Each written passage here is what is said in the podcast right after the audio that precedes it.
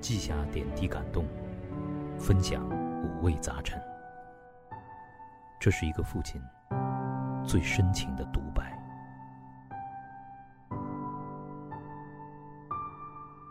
二零二零，磊哥亲子札记。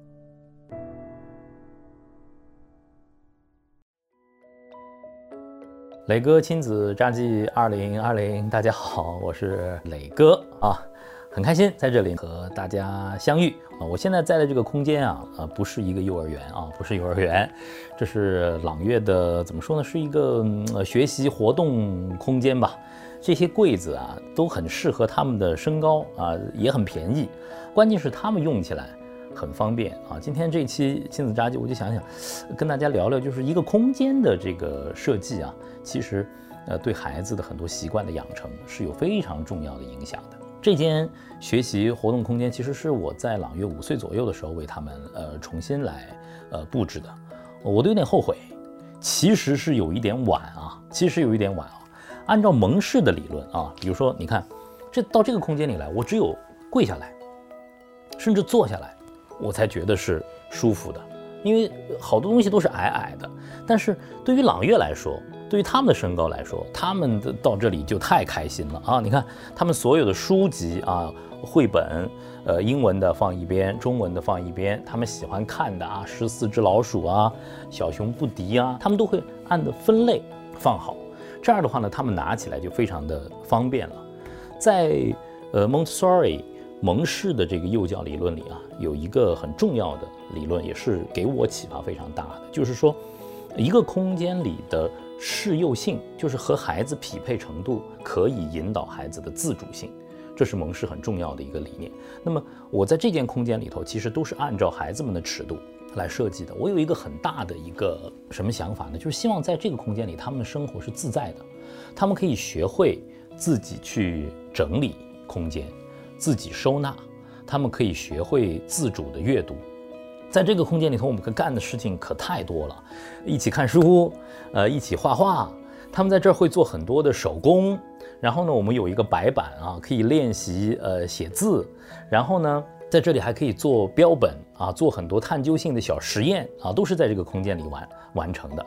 那么呃，经常我们就会是像现在这样啊，席地而坐。磊哥在这个空间里头。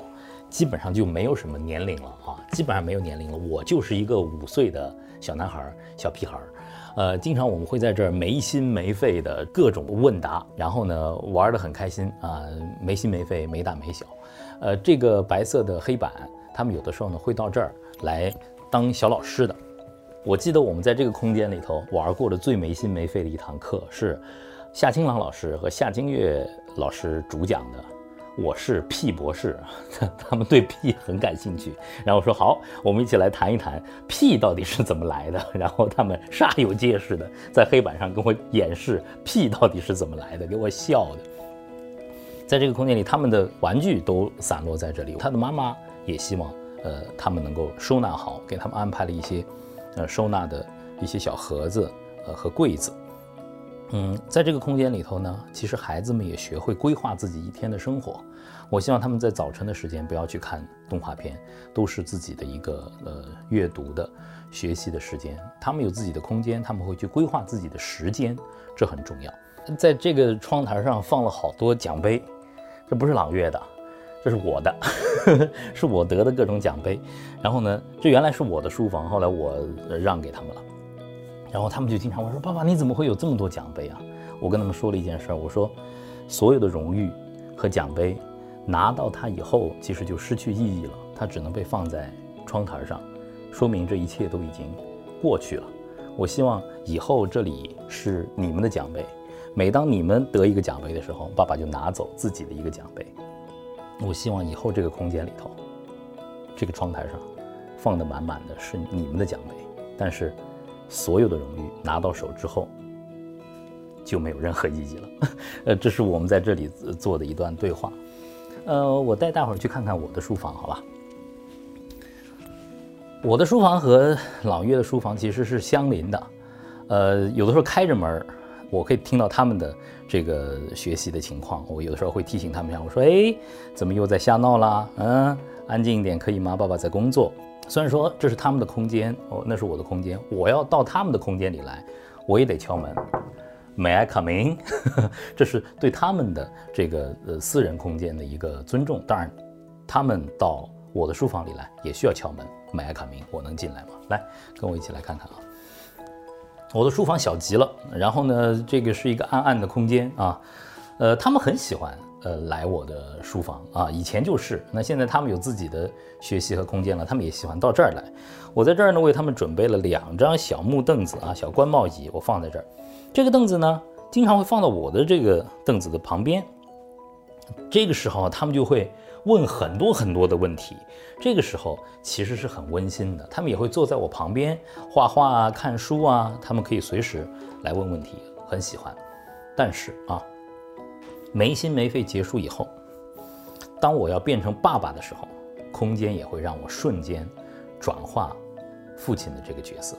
如果我直呼他们的大名，我说夏清老、夏清月，到爸爸书房里来一下，他们就知道出事儿了。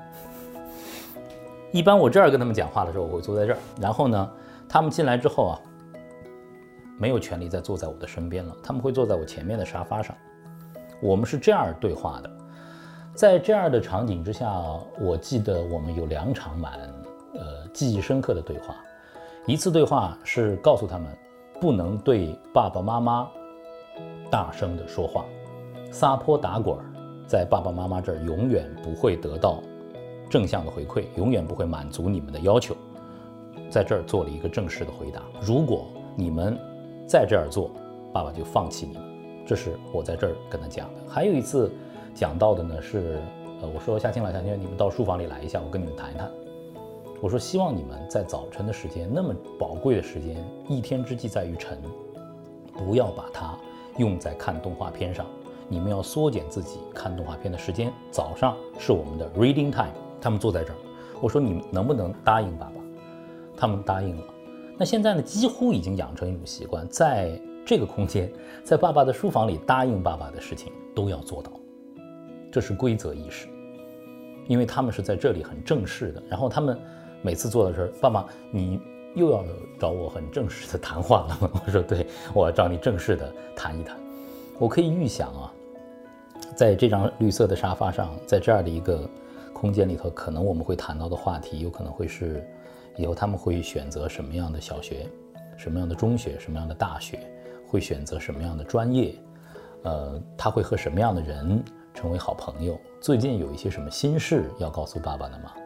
可能到最后还会谈到他们喜欢谁啊，会选择谁作为他们的生活伴侣？我觉得这些都是可能需要在这样的一个空间里头，需要在这样的一种。仪式感下，我们来认真探讨的一个话题。但这个空间一点都没有压迫感。我觉得我我是父亲，但是我是关心你，所以我才和你做一次正式的谈话。朗月不怕我，他们比较尊敬我。我觉得这是我和他们之间关系比较好的一点。在今天的扎记最后，其实我挺想说的，我就说你要陪伴和教育好一个孩子，你必须和自己的孩子有一个良好的关系。只有有了好的关系，才会有教育。你不和孩子有一个良好的关系，你所有的教育都会失效。